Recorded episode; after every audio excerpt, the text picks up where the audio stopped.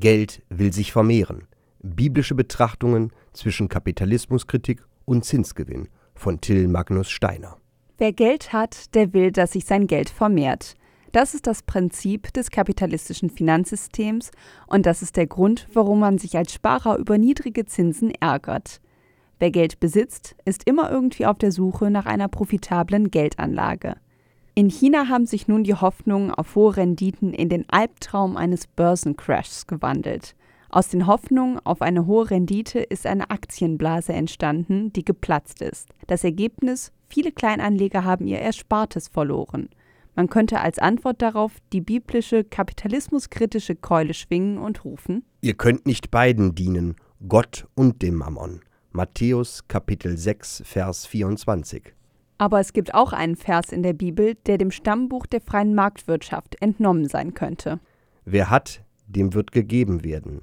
Wer aber nicht hat, dem wird auch noch weggenommen, was er hat. Lukas Kapitel 19 Vers 26. In diesem Satz findet sich scheinbar keine Gerechtigkeit. Die Reichen werden reicher, die Armen werden ärmer.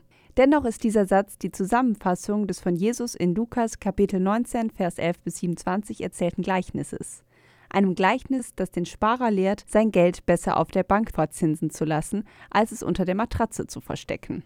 Das Gleichnis. Das Gleichnis lässt sich einfach zusammenfassen.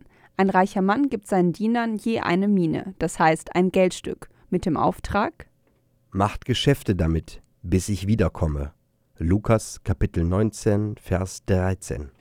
Bei der Rückkehr des Herrn kann einer der Diener eine Verzehnfachung des Guthabens vorweisen. Der Gewinn wird mit einer Belohnung honoriert. Sehr gut, du bist ein tüchtiger Diener. Weil du im kleinsten zuverlässig warst, sollst du Herr über zehn Städte werden. Lukas Kapitel 19, Vers 17. Ein zweiter Diener hat es ihm anvertraute Geld verfünffacht und wird mit fünf Städten dafür belohnt. Der dritte Diener hingegen hat keinen Gewinn erwirtschaftet, sondern er hat das Geld sozusagen nur unter seine Matratze geschoben. Sein Handeln begründet er mit der Furcht vor dem Geldgeber. Denn ich hatte Angst vor dir, weil du ein strenger Mann bist.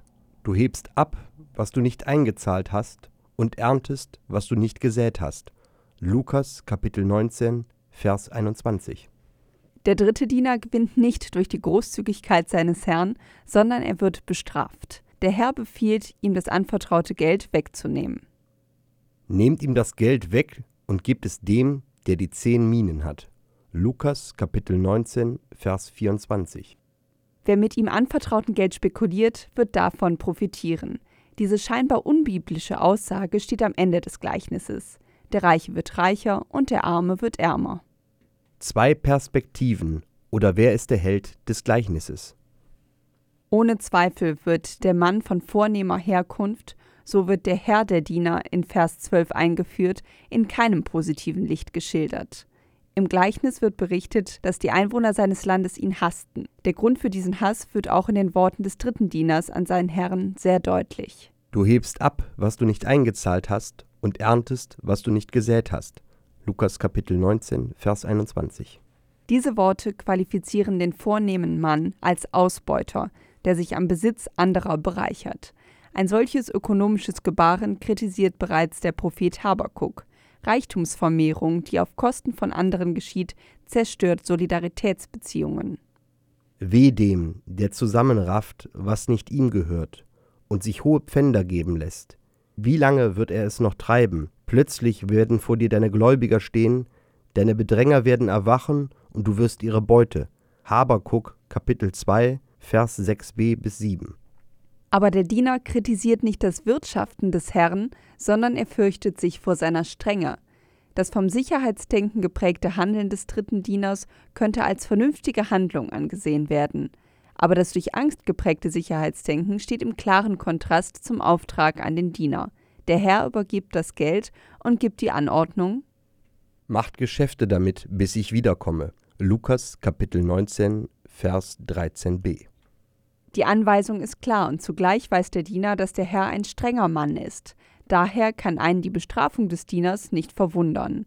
Der Vorwurf gegen den Diener ist zudem ökonomisch völlig berechtigt. Warum hast du da mein Geld nicht auf die Bank gebracht? Dann hätte ich es bei der Rückkehr mit Zinsen abheben können. Lukas Kapitel 19, Vers 23. Dieser Satz könnte einer Werbung für eine Bank entstammen. Der Diener hat die schnellstmögliche Geldanlage gewählt, die ihm zur Verfügung stand. Er hat Sicherheit dem Risiko vorgezogen. Er hat auf die Chance der Vermehrung verzichtet und die Sicherheit des Behaltens gewählt. Aber dies entspricht eben nicht dem Auftrag des Herrn, wie mit dem Geld umzugehen sei. Das Gleichnis lässt auch offen, wie der Herr mit seinem Diener verfahren wäre, wenn dieser alles riskiert und alles verloren hätte. Die Figur des Dieners dient nicht gut als Held des Gleichnisses. Sein Handeln ist falsch. Aber auch der Herr des Gleichnisses kann nicht als rein positive Person gesehen werden. Sozialökonomisch betrachtet sind beide Protagonisten eine Enttäuschung. Die Moral von der Geschichte. Bevor Jesus mit seinen Jüngern nach Jerusalem zieht und seine Leidensgeschichte beginnt, erzählt er den ihm folgenden Menschen dieses Gleichnis vom anvertrauten Geld. Die ihm folgenden Menschen glauben, dass das Gottesreich bevorsteht, und auf diese Erwartungshaltung reagiert Jesus mit seinen Worten. Man darf also bei der Auslegung nicht vergessen, dass es um mehr geht als nur um die Frage nach dem richtigen ökonomischen Verhalten. Im Zentrum des Gleichnisses stehen zwei Aspekte. Erstens die Forderung, die der Herr an das Geld knüpft, es soll vermehrt werden. Zweitens die Vorsicht bzw. Angst des Dieners, die ihn falsche Entscheidungen treffen lässt. Wie dies mit dem Gottesreich zusammenhängt, ist eine offene Frage. Wenn man den Herrn mit Gott oder dem wiederkommenden Jesus identifiziert, dann würde Gott als menschenfeindlicher Wucherer beschrieben. Positiv würde in dem Gleichnis die Verantwortung des Menschen für sein eigenes Verhalten vor Gott betont. Wenn man das Geld als Gabe Gottes versteht, ist die Moral von der Geschichte scheinbar klar. Der Mensch muss mit der Gabe Gottes, sei es der Glaube, seien es Talente, wirtschaften, Sie ist kein ruhender Besitz, sondern sie muss lebendig wirken und sich vermehren. Ökonomisch betrachtet spricht das Gleichnis in Lukas Kapitel 19, Vers 11 bis 27 auf andere Art und Weise in die heutige Zeit. Obwohl man als Leser sowohl den Herrn als auch den dritten Diener je in ihrem Handeln verurteilen kann, so sympathisiert man doch zugleich auch mit beiden. Auch wenn der Diener eher aus Angst handelt, kann man in ihm eine Verweigerung gegenüber kapitalistischer Raffgier entdecken. Sein Handlungsdiktum Sicherheit geht vor Gewinn ist sympathisch und erinnert an ältere Personen, die ihr Geld lieber unter der Matratze bewahren, als es einer Bank anzuvertrauen.